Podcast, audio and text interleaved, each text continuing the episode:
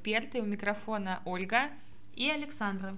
Сегодня мы поговорим про выученную беспомощность. Выученная беспомощность – это состояние, когда человек убеждает себя в том, что не может контролировать или изменить происходящие с ним события, и поэтому даже не пытается это сделать. При этом человек не всегда находится действительно в какой-то безвыходной ситуации. Данный феномен открыл психолог Мартин Селигман в 1967 году. Он ставил на опыты на собаках. А позже результаты подтвердились с участием людей. Расскажу немножко про опыт. На самом деле мне было очень жалко собачек, но собак поделили на три группы, одна из которых была контрольной. С ними ничего не делали. Животные из двух других групп поодиночке помещали а, в специальную камеру. Она была устроена так, что через а, цельный металлический пол подавались достаточно болезненные, хоть и не опасные для здоровья удары электрическим током. Тогда не было активной агитации за защиту прав животных, поэтому эксперимент считался допустимым. Скорее всего, сейчас бы ну, такая, такая публичностью этого эксперимента либо она не была, либо была бы не одобрена людьми. А, собаки из основной экспериментальной группы некоторое время находились в таком помещении. А, они пытались каким-то образом избежать ударов, но это было невозможно. То есть вся комната была, пол был весь металлический, поэтому им не, их, у них не получалось избегать этих ударов. Спустя какое-то определенное время собаки убеждались, что что бы они ни делали, а, они все равно получают эти удары током. Как бы они не меняли положение, не переходили в какое-то место, в любом случае они получали удар током. После этого их переводили в другое помещение, то есть они в каком-то, в первом помещении находились какое-то определенное время, они поняли, что, они, что бы они ни делали, то все равно получают удар током, и их переместили в другое помещение, которое было похоже на первое, но оно отличалось тем, что для того, чтобы избежать удара током, необходимо перейти в, в определенный отсек. Собаки, которые не были подвергнуты, скажем так, предварительной обработке, довольно быстро находили решение и находили этот отсек и могли избежать ударов током. Остальные же даже не пытались что-то делать, они даже не пытались искать этот отсек, а просто сидели и получали эти удары током. Скорее всего, это потому, что в их голове сформировалась привычка терпеть, и мозг не стал искать способа избежать мучений. Зачем, условно, мозгу тратить ресурсы на поиск выхода, если он считает, что выхода из ситуации не существует? Эксперименты были также на людях, которые, правда, не били током, а заставляли слушать э, разные неприятные звуки через наушники. Даже схожие результаты впоследствии э, Силигман писал, что существует три вида основных нарушений в подобной ситуации – поведенческие, познавательные и эмоциональные. Нейроученые пока не знают, каким конкретно образом формируется выученная беспомощность, почему одни люди ей подвержены меньше, другие, наоборот, как бы казалось бы, больше. Психологи выяснили, что на формирование выученной беспомощности влияет стиль мышления. Если вы склонны относиться к неудачам фатально, воспринимать их как личное поражение и строить обобщение в духе «так будет всегда», то, возможно, то это может привести к депрессии и тревожности, свойственным состоянию выученной беспомощности. Если вы считаете неудачи частным случаем и убеждены в том, что они скоро закончатся, и объясняете их не собственной какой-то там глупостью, никчемностью, а, а сложившимся обстоятельствам, вы становитесь более устойчивы к неприятностям, поэтому, поймав себя на мыслях, ничего не поделаешь, а, я сам во всем виноват и что-то в этом роде, рассмотрите их как сбой. Иногда мы действительно не можем что-то немедленно изменить. Например, если мы а, бедны, не имеем тех благ и возможностей, которые есть у других, но бывает так, что мы не только не можем, сколько мы не знаем, что именно сделать, что в наших силах, или мы не умеем этого делать. Вспомните вот как раз эксперимент про собачек. А, вопросы, по которым можно проверить себя на наличие схем беспомощности и неуспешность. Сейчас я прочитаю некоторые некоторые фразы, и нужно будет оценить каждая фраза, каждое утверждение по шестибальной шкале.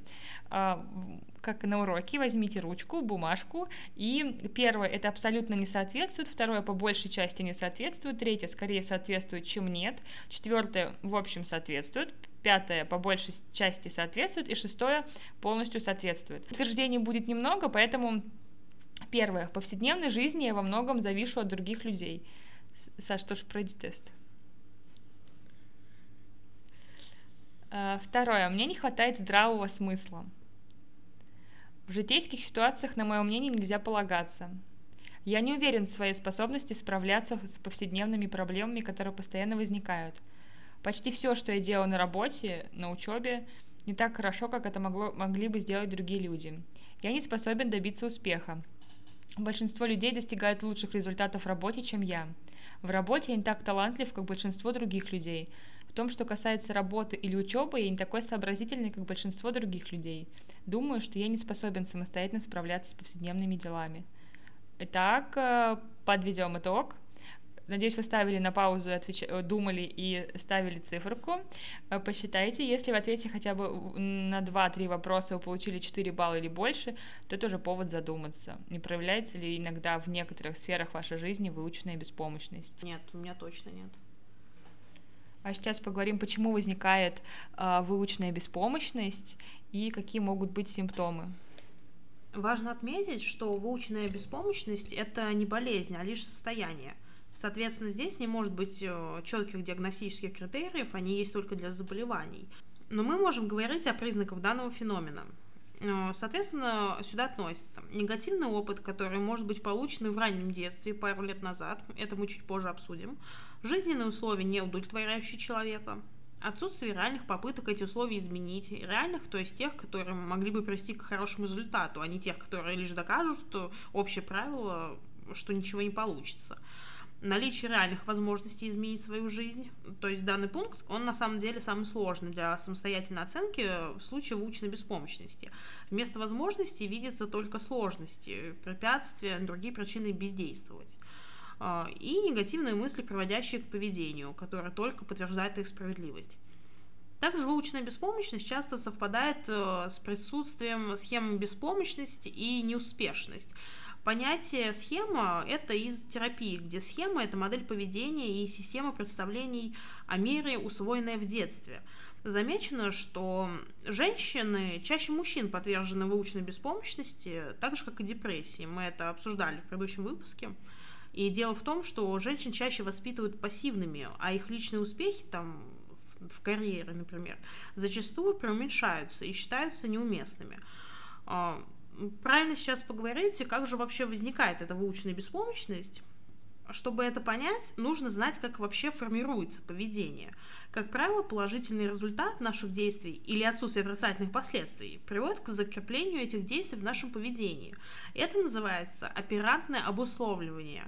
Если привести примеры из когнитивно-поведенческой терапии, да-да, у нас будет много умных слов, но э, мы все-таки подкаст об образовании и претендуем э, на хоть чуть-чуть психологию, а, то можно сказать, что в нашей голове складывается следующая цепочка. Ситуация, автоматическая мысль, эмоции, поведение и результат соответственно. Чтобы сформировать беспомощность, нужно сделать прямо противоположное, то есть поставить человеку в такие условия, где его действия не будут влиять на исход. Как раз вот этот эксперимент э, даже на собаках, он показывает эту цепочку прямо во всей красе. И согласно концепции Селлингмана, существует три источника формирования выученной беспомощности. Первое – это опыт переживания неблагоприятных событий. Второе – это опыт наблюдения за беспомощными людьми. И третье – отсутствие самостоятельности в детстве. И рассмотрим подробнее, как возникает выученная беспомощность у детей. А, я считаю, что это очень а, важный пункт, потому что я все-таки... Э, Все проблемы с детства? Безусловно. как бы это моя любимая фраза. Да, действительно, почти у всех проблем, психологических каких-то отклонений, болезней, симптомов корни-то из детства. И с этим, собственно, нужно как-то работать. В формировании этой особенности психики особую роль играет травмирующий опыт в детстве. Если ребенок часто обращается к родителям за помощью, но не получает, соответственно, ее, э, и никак не способен повлиять на положение дел, у него вырабатывается эта самая беспомощность. Но и гиперопека тоже может привести к подобному результату. Иногда такое состояние сохраняется и во взрослой жизни. Кроме того, чувство собственного бессилия может появиться у детей в результате жестокого обращения. Я думаю, здесь и без комментариев все понятно. А, большое значение имеет пример родителей и других взрослых. Ребенок должен одновременно видеть модель поведения в своих родителях, получать у них помощь и поддержку в случае необходимости, но при этом научиться нести ответственность за свои поступки. То есть брошенный на произвол, скажем так, судьбы э, ребенок, он просто обречен э, как мы это уже обсуждали, погибнуть, и, соответственно, вот эта вот э, выученная беспомощность у него проявляется полноценно. Но если слишком помогают, то есть э, ребенок не выстраивает цепочку цели у себя в голове и формируется эта цепочка от обратного, то есть уже имеется результат, он не понимает, как нужно выстроить э, все процессы у себя в голове, чтобы достичь этот результат самому. Детям преодолеть выученную беспомощность помогут в формировании хороших отношений с родителями, возможность быть независимыми, самостоятельно принимать решения и, как бы это странно ни звучало, юмор. То есть уже какие-то попытки самоиронии, общения и легкости в общении с обычными взрослыми будет намного продуктивнее сказано на развитие ребенка. А, классический треугольник Карпмана рассказывает нам о том, что все мы склонны метаться между трех ролей. Как вы тоже помните из наших прошлых выпусков, это спасатель, преследователь и жертва. И попав хоть э, в одну из этих ролей, мы обязательно пройдем весь круг. И сейчас мы переместимся немножко в мир взрослых. А, так гиперактивный руководитель или менеджер, он либо тащит все на себе, то есть классический спасатель, либо кричит, постоянно оскорбляет и, и все не соответствуют его ожиданиям, то есть преследователь, либо он физически, эмоционально истощен и постоянно ленив, полумертвый и вообще ведет себя аморфно, соответственно, это позиция жертвы. Но как разбивать этот порочный треугольник-то? Для начала желательно не впадать в роль спасателя – поэтому, соответственно, спасатели обычно-то и становятся жертвами следующей по кругу. А, вроде бы очевидная мысль, но тогда почему руководитель менеджера продолжает это делать и постоянно всех спасать? А, потому что у них как раз-таки с детства формируется то, что нужно со всеми делиться, нужно всем помогать, ты вот такой хороший и получает одобрение. И эта психологическая особенность отличает э, людей в данных э, чинах, как правило, от остальных, э, потому что они с детства стремятся брать на себя больше ответственности. Возможно, родители возлагали на него огромное ожидание, возможно, надо было держать высокую планку достижений. Но там за 15-20 лет формирования вот этого характера выковывается в ключевую характеристику как раз э, Э, вот этой самой беспомощности. Психика устроена на воспроизведении действий, ведущих к успеху. И так пятилетка за пятилеткой такой человек тащит на себе все больше и больше. А, но если внутренний ребенок выходит наружу уже в зрелом возрасте, то есть э, простые относительно э, способы повзрослеть. Это осознавать, то есть ловить себя и других за руку каждый раз, когда вы или сотрудники там у вас на работе или в семье э, ваши близкие впадаете в детско-родительский спазм. Необходимо делать в этот момент паузу, замечать инфантильность в поведении, коммуникации и это озвучивать. Соответственно, отражать, озвучивать себе и другим осознаваемые, замечаемые примеры инфантильности или родительства. А, как бы странно ни звучало, планировать, то есть вводить взрослое поведение как критерий в, деятельности вообще в любой. Внедрять в оценку форму там, обратной связи, обсуждать, общаться с вашими близкими, чтобы они также, скажем так, со стороны трезвым умом оценили поведение. Действовать. Прежде всего, следовать принципу «практикуй, что проповедуешь». А, преодолевать сопротивление. Важно понимать, что никто взрослеть просто так не собирается. Так уж устроен мозг наш. Человек стремится к существованию в режиме максимального удержания ресурсов. Никто не будет делать то, что можно не делать. Поэтому приготовьтесь к сопротивлению и воспринимайте его как необходимую часть процесса. Ну и, соответственно, важно наблюдать результаты. Э, очень часто забывают этот пункт, но довольно банально, конечно, приводить этот элемент как ключевой, но без наблюдения результатов, обратной связи просто никак нельзя повысить свою взрослость э, и оценить э, проделанную работу.